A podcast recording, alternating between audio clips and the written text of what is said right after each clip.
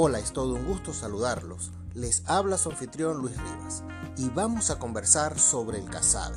Si algún alimento puede considerarse verdaderamente nativo de estas comarcas desde mucho antes de la llegada de Colón en 1498 y mucho antes de la Capitanía General, es el casabe, porque forma parte de nuestra despensa originaria.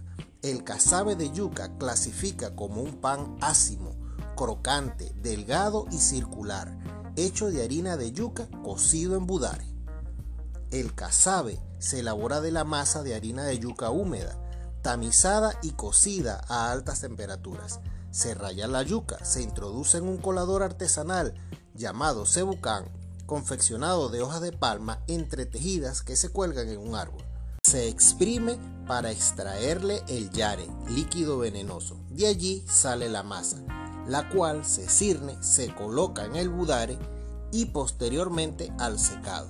Para muchas etnias nativas todavía es un plato principal.